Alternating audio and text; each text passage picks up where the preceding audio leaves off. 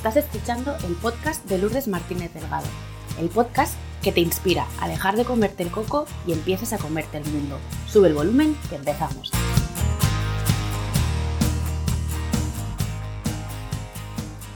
Hola Tas, ¿qué tal? Eh, de corazón espero y deseo que estéis bien. En el episodio de hoy me siento muy afortunada porque me acompaña una mujer que ha recorrido tres continentes y que actualmente se dedica a empoderar a otras mujeres como tú a través de su imagen consultora de retail, creadora del método Pulito Amoretti y experta en estilismo digital y emocional, nos enseña a que nos miremos con otras gafas para que aprendamos a escucharnos, mirarnos y querernos más y mejor. Pau Amoretti, bienvenida y muchísimas gracias por estar aquí hoy conmigo compartiendo tu tiempo y con todas las mujeres que nos están escuchando todo lo que vas a compartir que sin duda va a sumar muchísimo a sus vidas. Hola, ¿qué tal, bonita? Gracias por invitarme. Me siento feliz y muy agradecida que hayas querido contar conmigo. Un placer. Yo en este podcast tengo una máxima y es compartir las historias de las personas que me inspiran. Entonces, eh, en el momento que conocí un poquito más tu historia, dije, la tengo que traer sí o sí, porque va a ser una entrevista súper inspiradora y muy interesante. Eh, Pau, cuéntanos un poquito, eh, para quien no te conozca, quién eres, a qué te dedicas, cómo ayudas a otras personas. Pues mi nombre es Pau Moretti, soy, como bien has dicho, es que con esa introducción ya no sé si me quedan muchas cosas por contar, pero bueno, soy estilista, soy estilista digital, recientemente reinventada con esta, ¿no? con esta super pandemia que hemos, que hemos sufrido y padecido y soy consultora de retail. Mi trayectoria profesional es, es larga en el mundo de la moda y recientemente pues tengo diseñado un método, el pulidito, de hecho del pulir, de ahí podemos hablar y te cuento un poco el origen, en 10 pasos para trabajar con la imagen de las mujeres. Si bien es cierto que trabajo también con hombres, el método está especialmente diseñado por el tipo de herramientas para trabajar con mujeres. Y mi misión, desde mi más humilde ¿no? entendimiento de este mundo loco de la moda, es, bueno, pues quitar todos esos prejuicios que tenemos contra, ¿no? con el mundo de las estilistas, democratizar el mundo de las estilistas para que, para que todas aquellas que quieran trabajar con su imagen y sentirse que están acorde lo que llevan por fuera, de lo que quieren contar, ¿no? y que quieren contar por dentro, pues lo puedan, lo puedan expresar de la mejor manera, que ellas sientan que quieren hacerlo. Y democratizando este mundo de estilistas, pues pienso que no hace falta ni ser Penelope Cruz, ni Paz para tener una legión de estilistas detrás que te digan, ¿no? ¿Qué colores te sientan bien? ¿Qué tipo de fisonomía tienes? ¿Qué llevar ahora y qué no llevar? Pienso que eso lo, puedes tener y saber tú.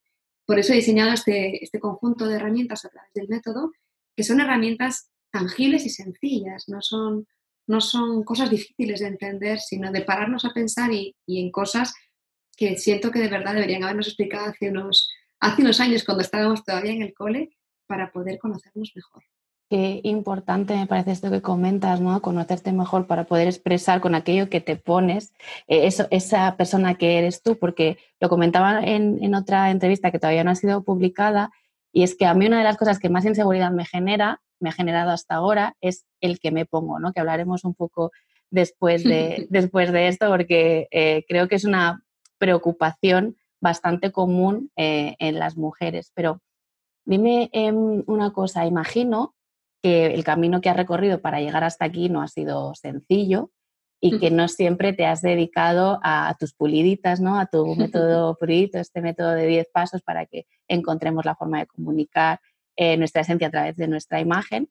Y, me gustaría que nos compartieras cómo, cómo llegas a establecerte por tu cuenta, cómo dejas un trabajo por cuenta ajena y emprendes ¿no? Eh, tu, propio, tu propio negocio. La realidad es que mi, trayectoria profesional en este sentido es larga porque, como bien has dicho antes, he vivido en tres continentes eh, durante 15 años. Entonces, yo estudié Derecho, mi pasión entonces era pelear y, ¿no? y defender esa parte de justicia, pero enseguida me di cuenta que no iba a ser mi carrera y manera de vivir.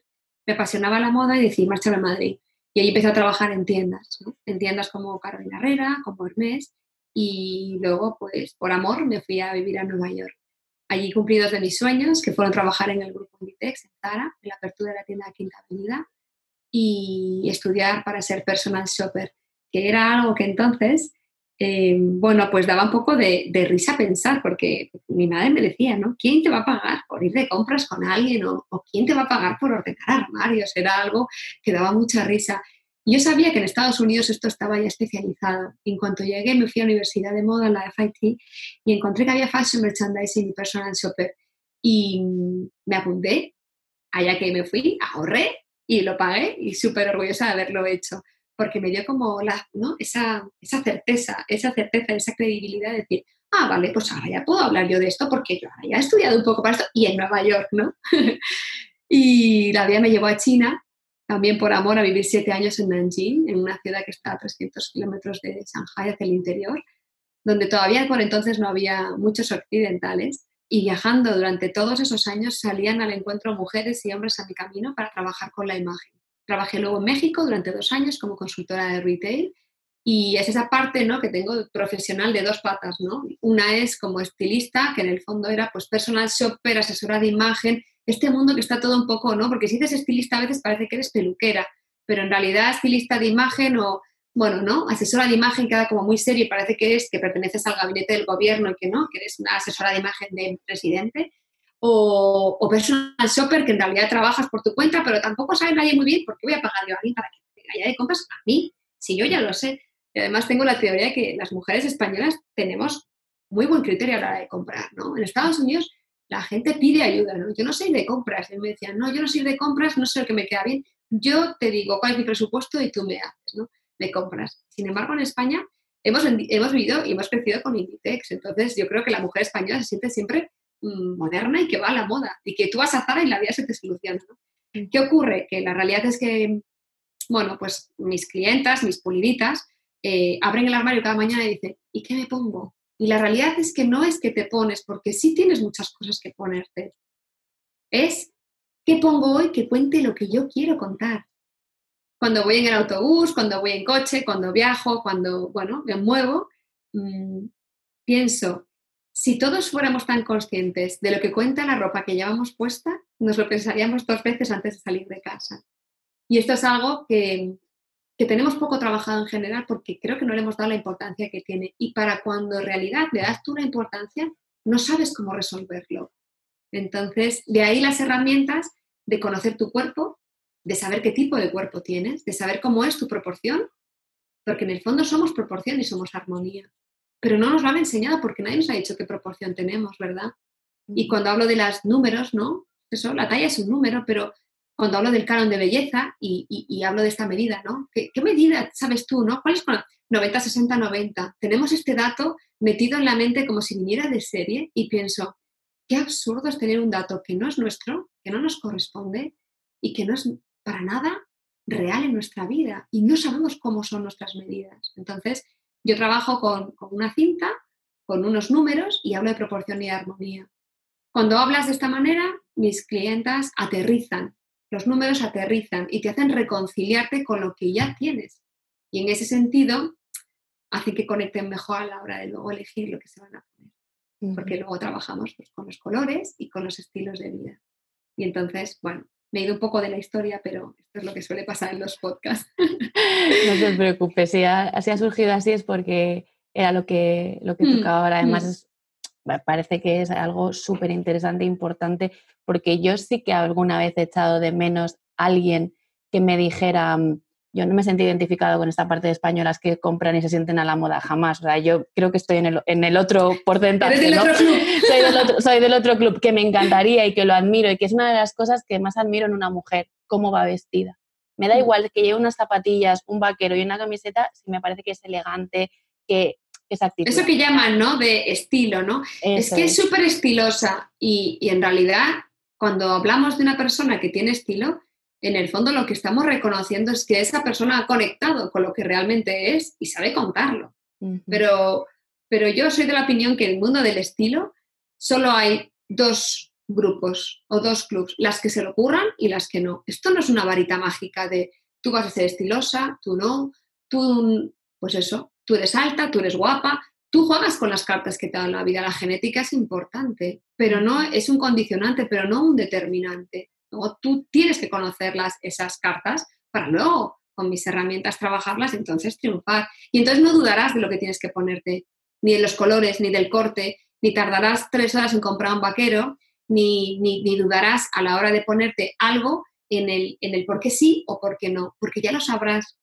Yo soy de la opinión que dedicamos una media de tres minutos a pensar lo que nos ponemos por la mañana. Eso si eres de las que te lo piensas por la mañana o de las que ya por la noche, por trabajo o por forma de ser, piensa lo que se va a poner al día siguiente. Pero hay que escuchar un poco más, hay que escuchar un poco más. De ahí es cuando yo meto el color con la emoción. Mm. Nos levantamos cada día con una emoción y esto me parece muy importante identificarlo. Si eso lo asocias a un color, con tu gama de color, entenderás el por qué algunos colores no entran jamás en tu armario y otros están todo el tiempo y no sabes cómo sacártelos de encima. Sí, entonces en relación a esto que dices, que unas se le ocurran y otras no, mm. entiendo que crees que todas las mujeres tenemos estilo. Todas, todas, todas tenemos estilo, todas. De hecho, la, moda es, bueno, pues la moda es una tendencia y el estilo vive dentro de uno mismo. Y esto no lo digo yo, lo dice uno de mis referentes a nivel masculino del mundo de la moda, que es el gran caballero de la moda, Oscar de la Renta, ¿no? La moda es una tendencia y las tendencias están ahí, pero las tendencias obedecen a factores socio, geoeconómico, culturales del planeta en el que vivimos. Entonces, no es lo mismo que vivas en Nueva York o que vivas en Australia o que vivas en Europa. Depende del sitio donde vives, será un estilo de vida y las tendencias serán diferentes. Em, entonces, por lo tanto, la siguiente pregunta me da por contestada porque no es lo mismo moda y estilo. No, no lo es. La moda es lo que se lleva, lo que es la tendencia actual, ¿no? lo, que, lo que parece que si no lo tienes no perteneces, que esta es otra cosa que también se trabaja con el método, ¿no? Queremos pertenecer porque en el fondo somos únicos, somos como personas, somos seres únicos, pero realmente somos animales sociales y nos gusta pertenecer a un grupo.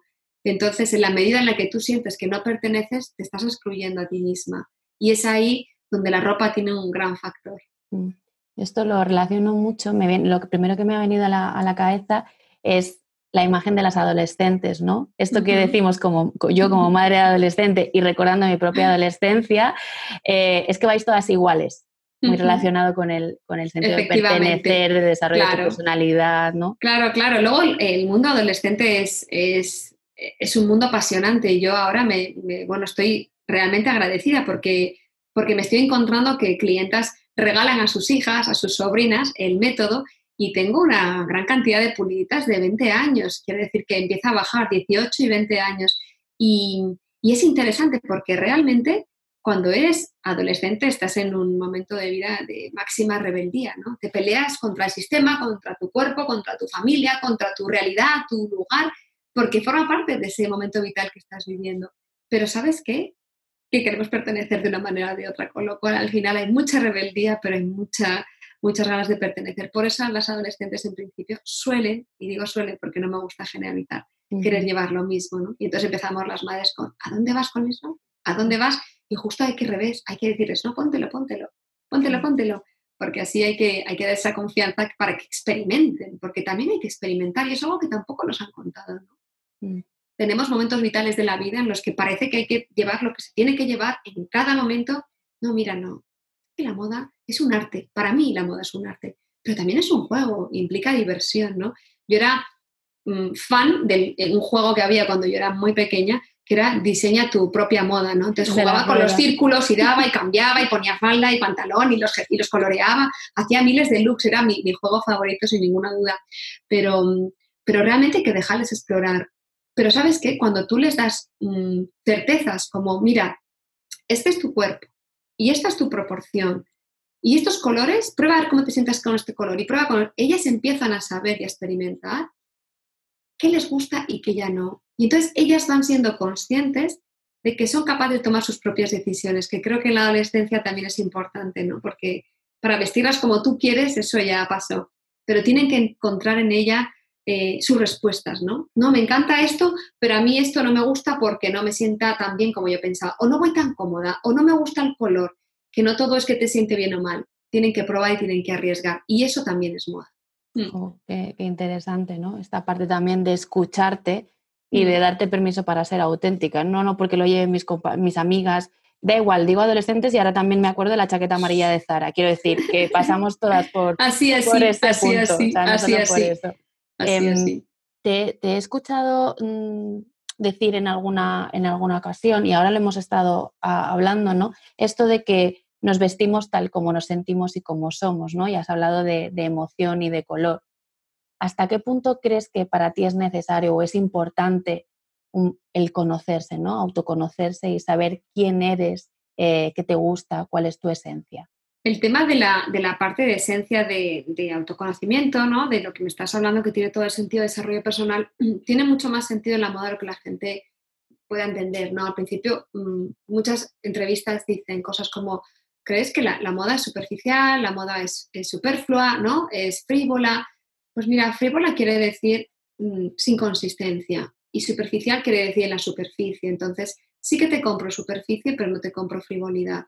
De ahí, enlazándolo con lo que me comentas con la esencia, cuanto más conectado estás contigo, de saber lo que quieres contar, mejor sabes decidir lo que quieres y lo que no quieres, porque hay veces que no es tanto lo que quieras, sino tener claro lo que no quieres. Y esto no sé si es un poco difícil entre así, bueno, rebuscado, pero quizás tú no sientas que tengas que llevar ese tipo de pantalón o no te gusta un vestido o siempre te queda mal algo, pero cuando tú sabes esa certeza de lo que tú quieres contar, porque no es lo mismo teletrabajar en casa que trabajar en un banco, que ser mamá o no serlo, que tener un puesto de alta responsabilidad o que trabajar en el campo. Entonces, algo con lo que yo trabajo es con los escenarios. Es decir, ¿cuáles son tus escenarios de vida, no? Desde que te levantas hasta que te acuestas.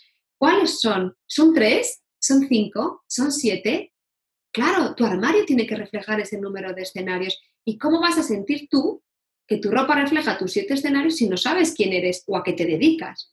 Entonces, no quiere decir que tengas que tener siete escenarios, siete armarios y siete tipos de ropas diferentes. La ropa, una vez que lo localizas y lo pones, como suelo contar, ¿no? Cada cosa en su lugar, en una caja, los escenarios son cajas, luego esa ropa vuela de una caja a la otra, pero tú ya entiendes el sentido que le quieres dar, ¿no? Puedes llevar un vestido camisero por la mañana, suelto y relajado, con unas Converse, y por la tarde quieres salir y te pones un cinturón y te pones unas cuñas y te pones una americana y así puedes ir a una reunión. No quiere decir que tengas que cambiarte del vestido, pero la intención, que es algo que a veces se nos olvida, queda reflejada todo el tiempo. Comodidad por la mañana, intención de vender y parecer, ¿no? Tener esa intención de profesionalidad por la tarde.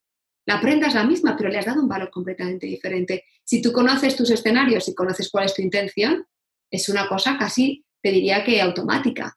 Pero cuando no lo has interiorizado y no sabes qué quieres proyectar, quién eres y cuáles son tus escenarios, se convierte en una tarea muy ardua porque parece que tienes que tener el vestidor de Carrie Bradshaw de Sex and the City para decir, tengo que tener todas mis opciones aquí disponibles. No.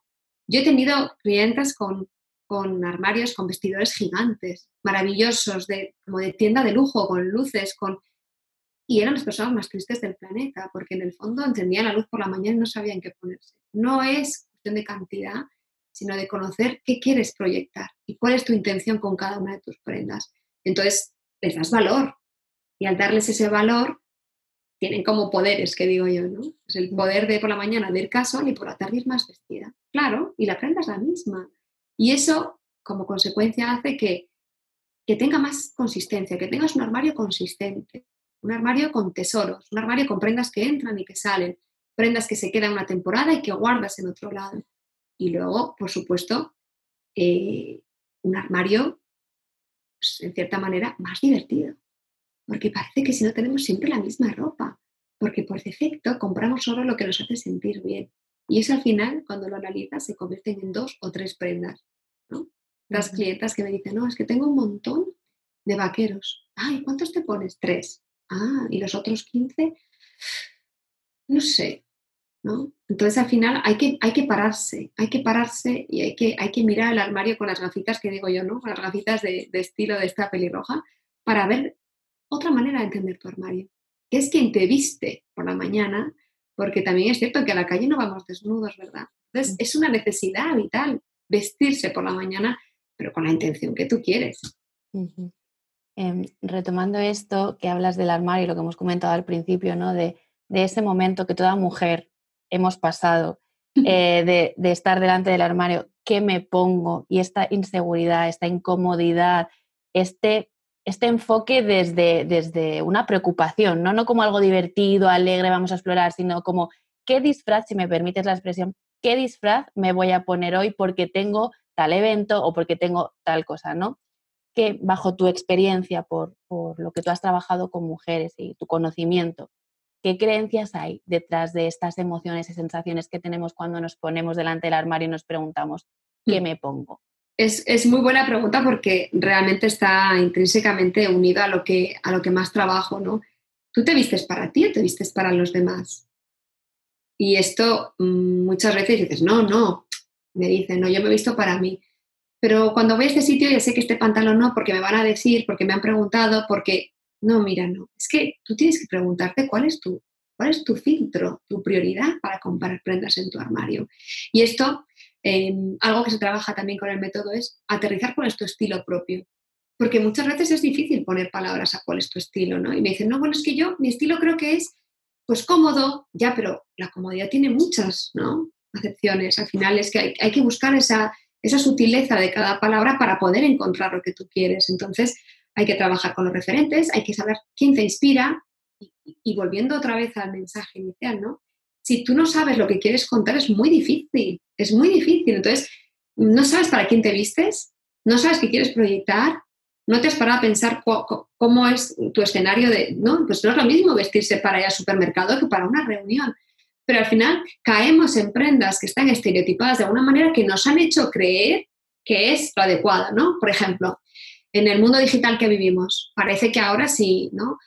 Ya no llevamos trajes, ya no se lleva la corbata, ya el tacón de los centímetros de aguja, pues vale, muy bien, te los compro, pero no vendes más ni eres más profesional. ¿Cuántos profesionales van ahora con, con zapatillas, con blazer y con un bolso cruzado y te ven en proyectos de muerte. Estamos aún ante un cambio radical en la manera de vestir y eso implica que es un cambio social. Antes se trabajaba fuera de casa todo el tiempo y, bueno, pues no sé si gracias o no gracias a esta pandemia nos hemos digitalizado a bofetadas, nos hemos hecho telemáticos. Ahora da igual, tienes que estar preparado para salir a una pantalla. Entonces me preguntan, ¿qué me pongo para una reunión, para un webinar? Pues lo mismo, lo mismo. Pero claro, hay que pensar qué es lo que te has preguntado por la mañana para ponértelo. Entonces, esas creencias son limitantes en el sentido que tú te las quieras creer. El problema no es las que tú tengas, es las que tú reconozcas que las tienes en el disco duro de cosas como que yo me escucho de... A mí me decían que no me mirara tanto en el espejo, ¿sabes? Que no me miraran tanto en el espejo porque realmente eh, me iba a borrar. O a mí me decían que es que tenía unas piernas anchísimas. A mí me han dicho que es que con esa cara nunca iba, ¿qué, cosas te han dicho hasta ahora? Hay que pararse y pensar, ¿realmente tiene sentido esto que me decían? ¿Realmente esto es como yo soy? Hay que soltar, hay que soltar mochilas que llevamos de, apegos innecesarios y de, estas, y de estas creencias que ni siquiera son nuestras. Es lo que te comentaba del canon de belleza. ¿Quién te ha dicho que hay que tener 90, 60, 90? ¿Tú sabes lo que mides? Ah, no. Ah, bueno, pues vamos a ver. Yo me encuentro con mujeres que no se reconocen y realmente dicen, es que tengo cintura. Claro, es que nadie te lo había dicho nunca porque te pones un saco y sin sac con sacos no vas a definir nunca una cintura. Ni nadie, ni tú te vas a ver en un espejo definida. Pero claro, por ahí el nombre de pulidito, ¿no? Porque yo no te voy a cambiar.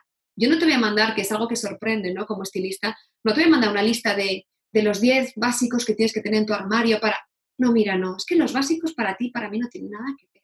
Y tus básicos te los vas a hacer tú trabajando juntas, eso sí, pero tus básicos te los haces tú porque lo importante es que tú entiendas que tú tienes que saber lo que necesitas, no yo.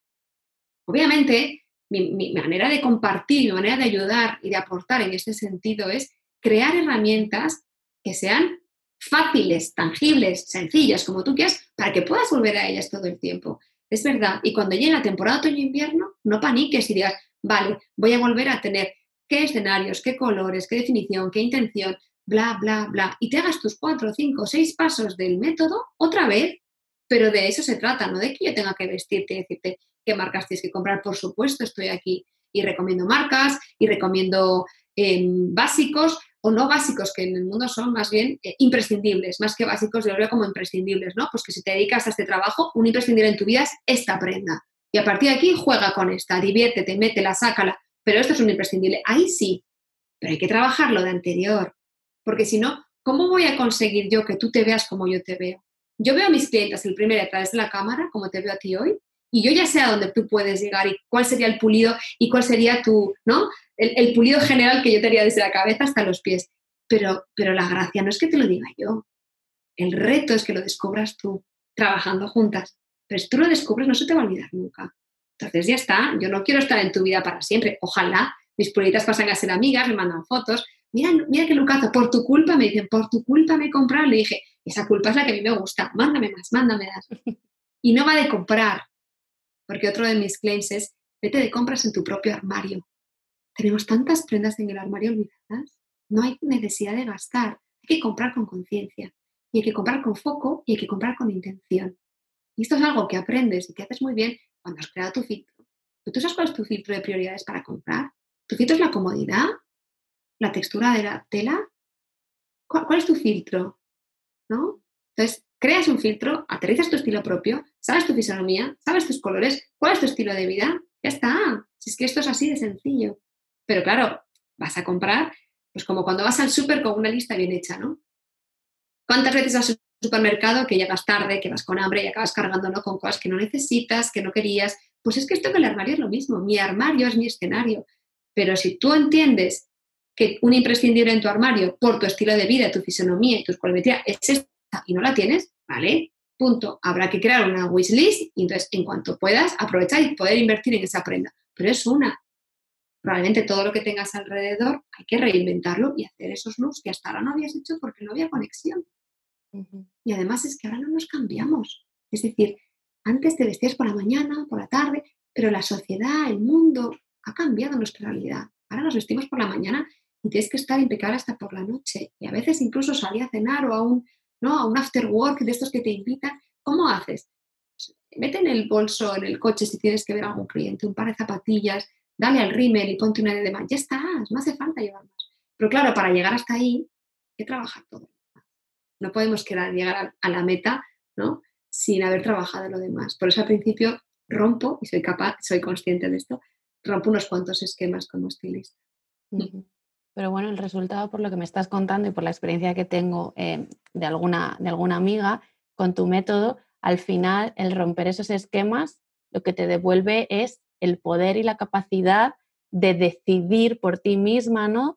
Eh, qué es aquello que tú quieres comunicar con, con, como tú dices, intención, con atención, eh, para mí es como empoderarlas de nuevo, no es darle todas esas herramientas para empoderarlas y decir, hazlo tú que puedes, no hace falta que dependas de mí. No, no, no, no, totalmente. Es que aquí yo no soy la poderosa ni nada, yo soy, pues que tengo un método y te comparto de verdad de todo corazón mis herramientas, pero sabes que también algo con, lo que me encuentro es que realmente mm, esa intención está muy bien, pero es que nos hemos declarado la guerra tantas veces a nosotras mismas y nos castigamos tanto con nuestro cuerpo que de verdad mm, cuando acuden a mí es porque han sacado la bandera blanca, ¿no? Y se ríen cuando les digo, es que tú has levantado la mano diciendo, ya no puedo más, es que ya no podemos pelear más.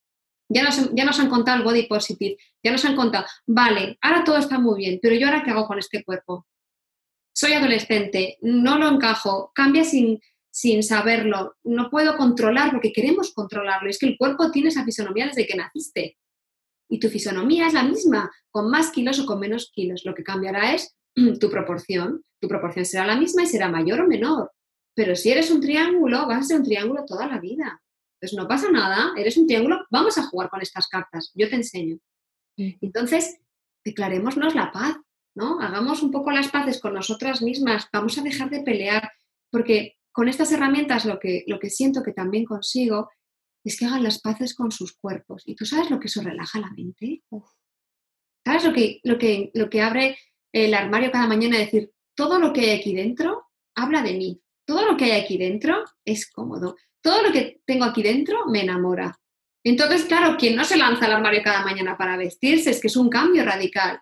Pero dejémonos de hacernos la guerra nosotras mismas, es que somos nuestras peores enemigas, cómo nos hablamos, cómo nos miramos, cómo nos criticamos, ¿no? También es verdad que la sociedad no ha ayudado y que las más exigentes solemos ser nosotras con nosotras mismas, ¿no? Miramos a todo el mundo con amor, ¿no? No, es que mi amiga es guapísima, ¿no? Mis hijos son los mejores, Uf, mi pareja es ideal. Y tú te miras al espejo y empiezas a encontrar, aquí me salido una arruga, aquí tengo un grano, aquí tengo celulitis, esta barriga nunca va a estar igual. ¿Y por qué no practicamos y revertimos un poco ese amor que ponemos tanto alrededor en nosotras mismas. Cambiar ese diálogo interior que tenemos con Claro, es que ese es el discurso, el discurso, ¿no? Que solo escuchamos al mal, pero es que al angelito malo tenemos aquí todo el día, ¿no? Acuérdate que no puedes comer esto, acuérdate que si no vas a engordar, acuérdate.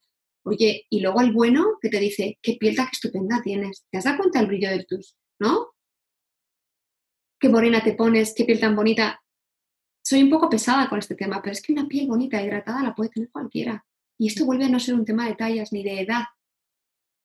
Pero si tú preguntas cuántas se dan crema de cuerpo, cuántas se ponen un aceite rico, cuántas se dedican un minuto al día, dos minutos a ponerse eso que les va a sentir que se conectan con su cuerpo, pues te diré que la mayoría pues no lo hacen. Y mm. entonces acabamos, pues eso, poniendo nuestro cuerpo de lejos, nosotras aquí y pensando, ahora tengo que vestir esto y ahora cómo se hace. Claro, es muy difícil, pero esa conexión empieza por ahí. Entonces yo bueno, pues declaro, ¿no? Me declaro la paz a mí misma y con esto voy a jugar. Y eso es lo que se consigue, que están en calma y que están relajadas. Entonces, desde ahí, claro, todo es posible. Porque pasamos de verlo, de tener que enfrentarnos ¿no? a un armario, eh, eh, como a pasar a abrir las puertas y decir, todo esto soy yo y es entorno seguro, ¿no? Es espacio seguro. Efectivamente, es que es máxima resistencia, es que nos resistimos al final, ¿no? No veo, no, no veo mi cuerpo mejor que no, y luego ya voy y pongo cualquier cosa, ya, pero es que llevas siete meses, tres días o dos semanas poniéndote lo que hay en el armario y no estás contenta con lo que llevas y no te ves guapa. ¿Qué queremos las mujeres? ¿Qué queremos todos en realidad? Ser bellos, porque la belleza es un derecho. Por el derecho de existir es un derecho, es que es la belleza deberíamos ser bellos y nos tendrían que decir todo el tiempo que somos bellos. Pero claro, si solo te hablas desde la exigencia, es decirte, no eres suficientemente guapa ni eres suficientemente delgada, si, si cuando te dicen un cumplido no dices gracias, porque tampoco nos han enseñado a decirnos esto. Porque parece que te lo vas a creer, parece que, te estás, ¿no? Mm, ¿no? Estás cogiendo algo que no te corresponde, efectivamente.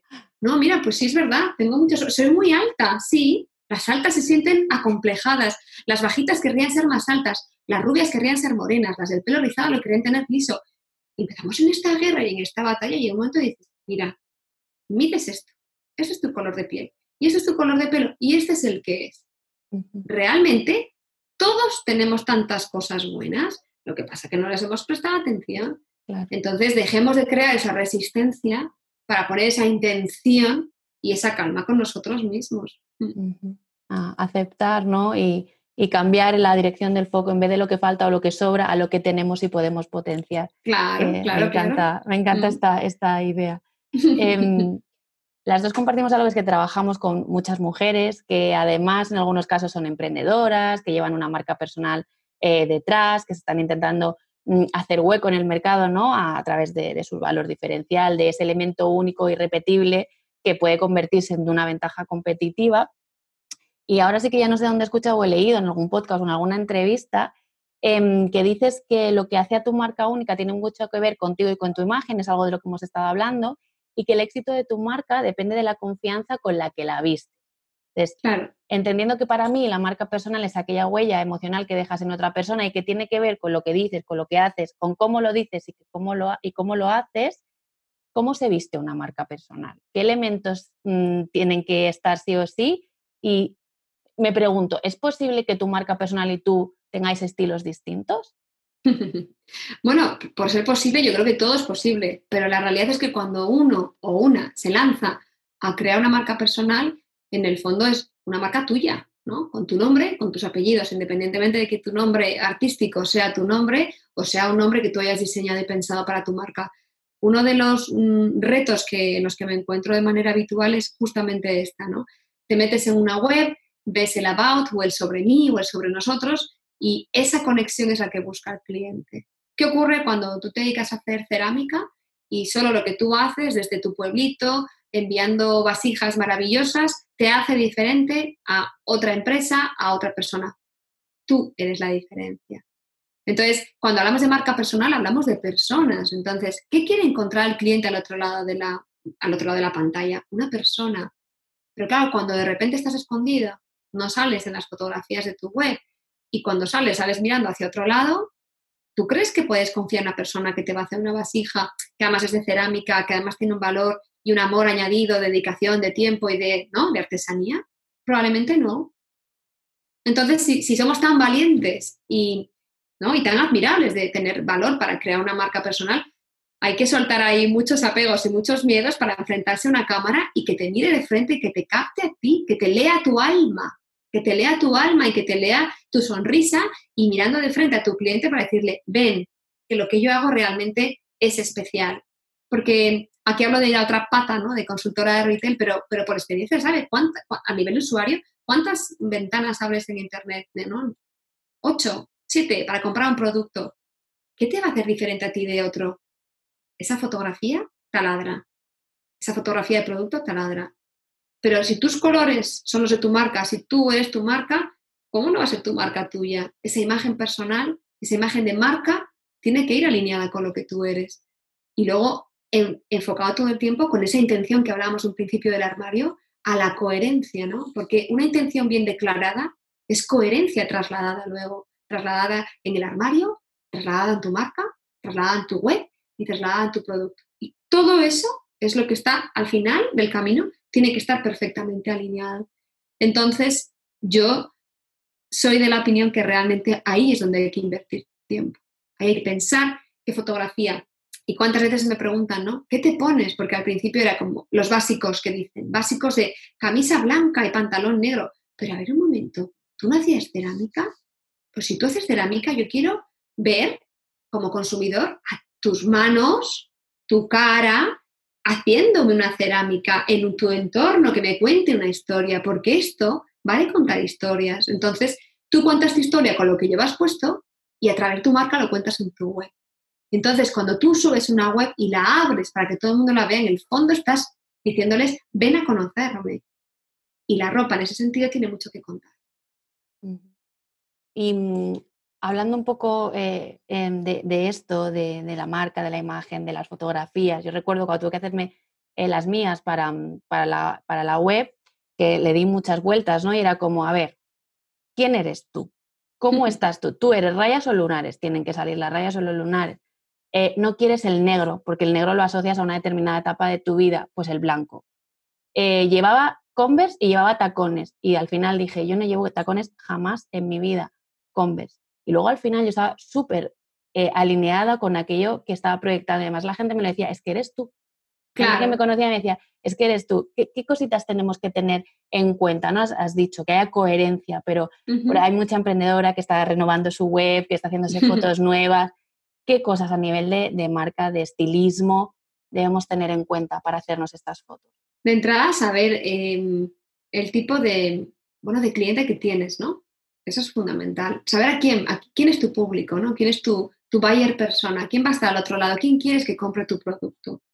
Segundo, eh, es crear ese escenario para poder contar esa historia y generar en el shooting o en la sesión de fotos, como quieras llamarlo, pues qué escenarios vas a querer crear, porque no es lo mismo una ceramista que alguien que vende un servicio.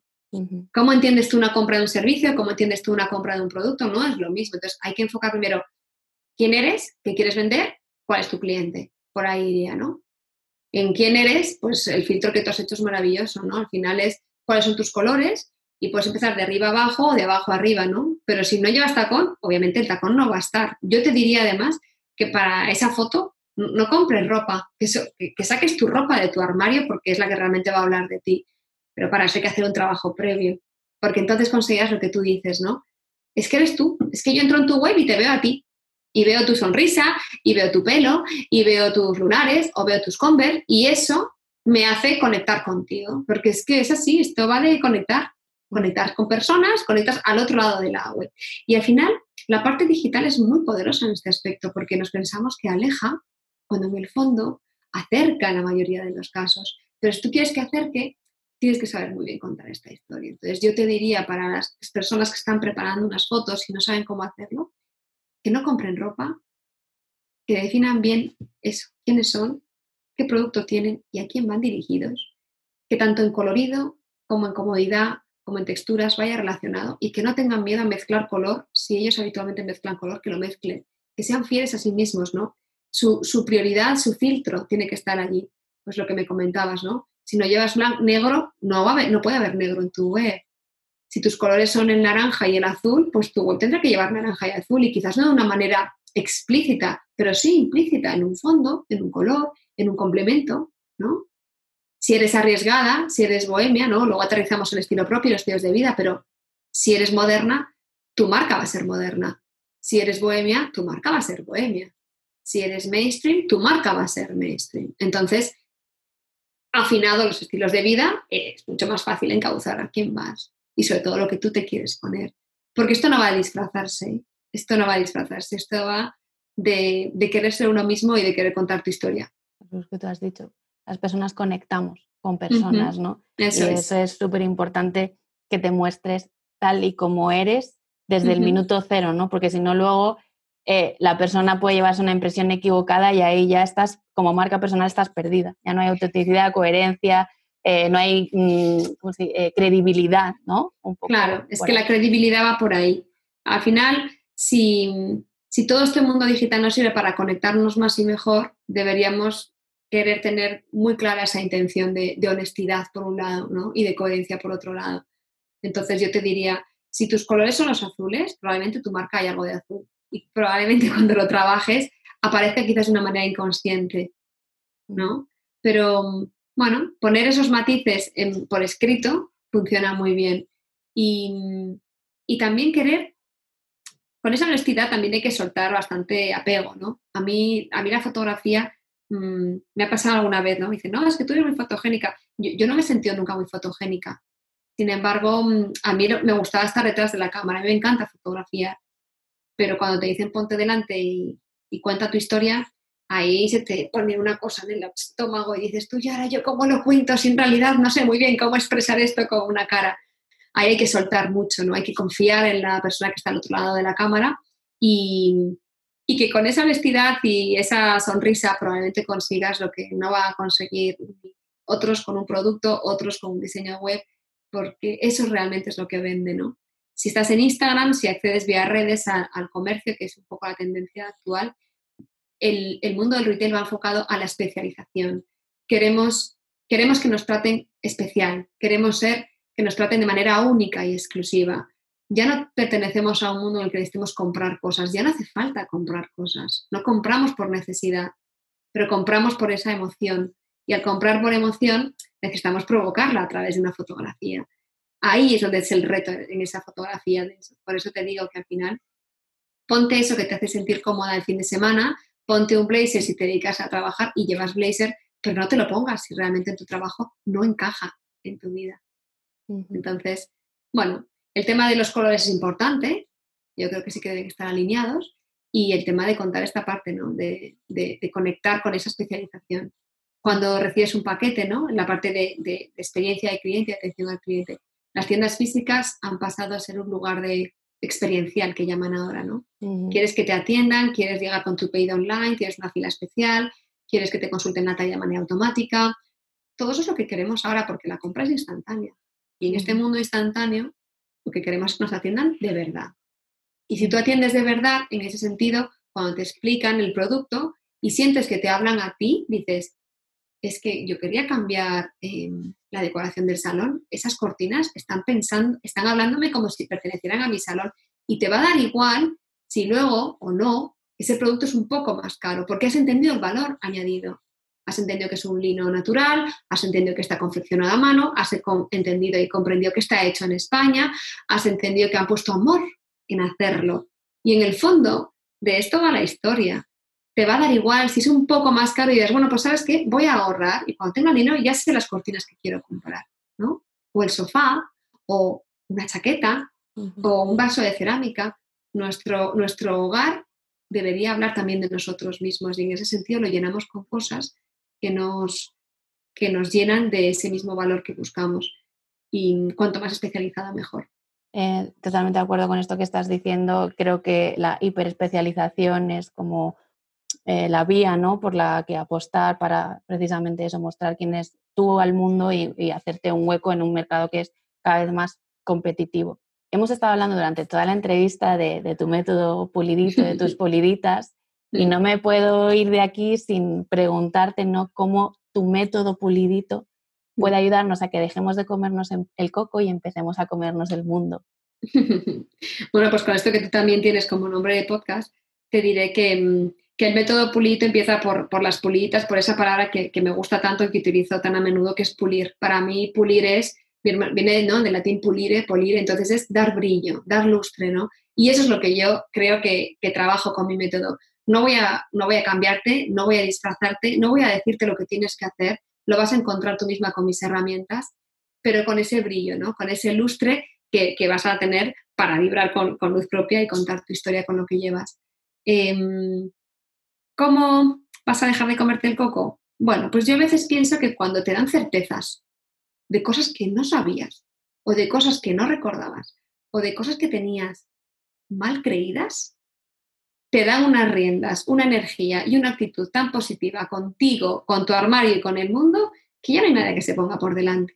Sí, eh, lo que hablábamos antes, ¿no? El empoderamiento, esa certeza de decir, sí, es esto, lo tengo, suelto esta mochila que no es mía, me pongo lo que sí corresponde con quién soy yo y con aquello que quiero. Y surge además porque cuando empiezan a hacer estos ejercicios, claro, los aterrizamos siempre en el armario, que insisto es mi escenario, y empiezan a decir cosas como, ahora entiendo por qué este pantalón me encanta y cada vez que me lo pongo me siento súper bien. Claro.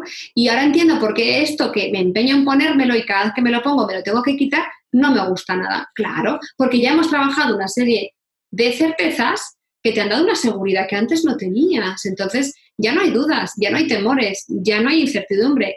Ahora probablemente vas a una tienda y, y, no tengas tan decidido lo que quieres, pero ya sabes lo que no quieres. Esto no, esto no, porque ya sabes lo que quieres. Entonces, deja de comerte la cabeza y vaya a comerte el mundo. Claro, esa es la actitud. Actitud, ¿no? Qué importante, más allá de lo que llevemos, ¿no? Uy, sí. la actitud con, la que llevamos lo que decíamos antes, ¿no? Fuera de, micro. Da igual que lleves unas zapatillas, una camiseta y tienes una actitud que embeleza, que brilla, que llama la atención y ya no es tanto la ropa que, llevas puesta, sino el cómo. cómo Esa es la actitud que para mí es el estilo. Para mí el estilo es actitud. Entonces, por eso digo, lo de que están las que, los que se lo ocurran y los que no, porque realmente esto creo que va de actitud y no de otra cosa. Cuéntanos un poco cómo es trabajar contigo, ¿no? Cómo es eh, eh, trabajar a través de, este método, qué pasos te siguen, no lo de las herramientas, sino qué pasos te siguen. Mm, la realidad es que mi mundo es digital. En este, en este confinamiento diseñé algo que, que llamé terapia de estilo, porque me encontré con un, gran número de mujeres que, que escribían o, encontraba yo sus voces con una, con una queja que era común en el sentido de yo trabajo fuera de casa y ahora tengo que estar en casa tres meses y yo no sé cómo se hace esto porque, porque caían en lo que llamé también el pijamismo, ¿no? Que es el poco cuidado en, el, en, el, en la ropa que te pones cada día. Entonces, pijamismo por opción, sí. Si decides un día pasar el día en pijama, me parece muy bien y te lo compro. Pero si pijamismo por, por desesperación, no. Entonces, eh, lancé la terapia de estilo y, se ha quedado en mi mesa y se ha convertido en una ventana de entrada a conocer gente increíble al otro lado. Entonces contactan conmigo por redes, vía, vía web, vía Instagram y a partir de ahí les envío un cuestionario con 25 preguntas y luego trabajamos por sesiones. Normalmente el método mm, se hace entre 4 y 6 sesiones y dependiendo luego la profundidad de cada uno de los clientes. Eh, dinos si quieres, eh, aparte de, web y tal, dónde te podemos encontrar antes de que te haga la última pregunta ya que ha surgido, ¿no? Si hay alguien, eh, yo misma, que quiere saber cómo se puede, cómo puede trabajar contigo, eh, ¿dónde te encuentra? Pues de entrada lo más fácil es por Instagram. Mi Instagram es Pau Amoretti y por un directo. Me mandan un directo y entramos en contacto vía mail y a partir de ahí la cosa fluye. ¿Y cuáles son las opciones que tienes ahora mismo disponibles para esas mujeres o hombres que quieran empoderarse a través de su armario? Pues trabajar con el método en esas cuatro sesiones y al final son sesiones de 60 minutos. Además a su ritmo. Quiero decir que esto es algo de disfrute, de disfrute máximo. Esto sí que lo repito al principio muchas veces porque mm, como buena guerra que soy, ¿no? Mando misiones, no encargo misiones para que cumplan, pero que realmente se trata de hacerlo para, para ellas, para que disfruten y para que se dediquen ese tiempo a, pensar, a reflexionar y a seguir avanzando. Entonces, bueno, pues invitarles a que, a que quieran conocer mi método, que visiten mi Instagram y y a partir de ahí, si, si les resuena algo de lo que hemos contado, me manden un directo para, para entrar en contacto por mí cuando quieran. Vale. Pondremos eh, todas las formas de contactar contigo en las notas del podcast para que estés a un solo clic de distancia de esas personas que quieran eh, invertir en ellas mismas ¿no? y, en, y en tu imagen para que comunique aquello que verdaderamente somos.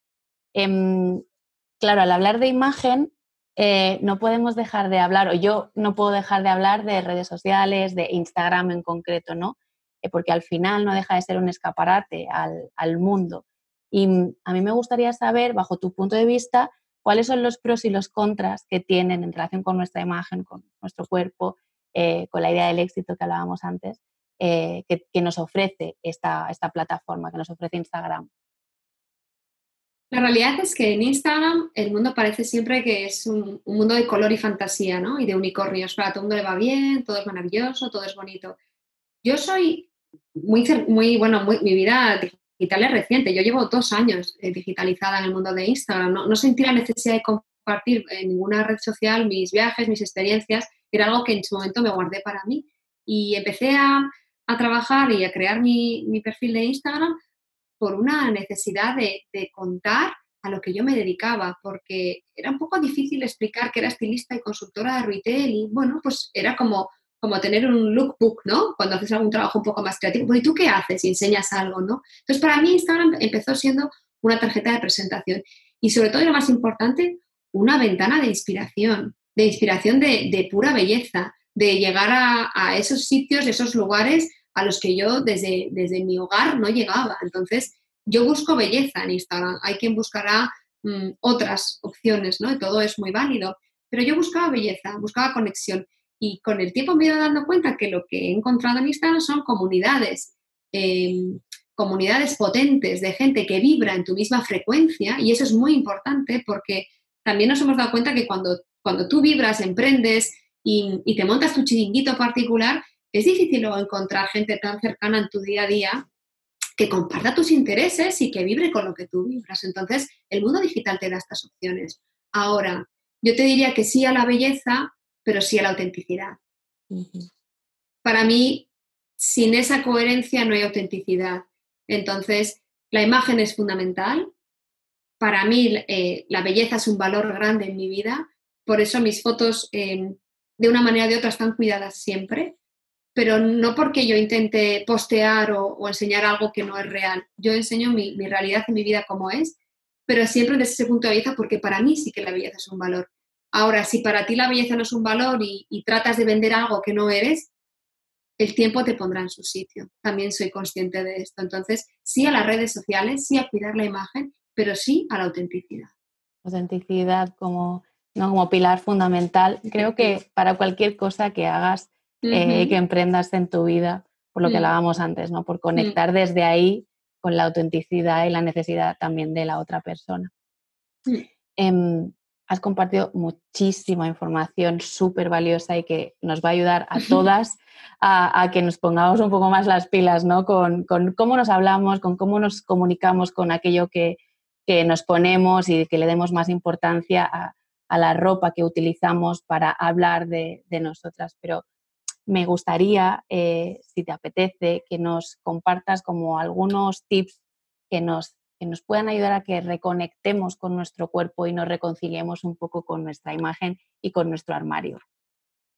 Podría contar que mm, estaba pensando en, tips así ahora mientras me hacías un poco la, la pregunta y la realidad es que mm, se me ocurre, por ejemplo, el primero, para mí, para esa reconexión de cuerpo es mírate en el espejo como un todo, no ve, no te ves, porque la pregunta es mirarse, no verse. Mirarse es pararse a ver, ¿verdad?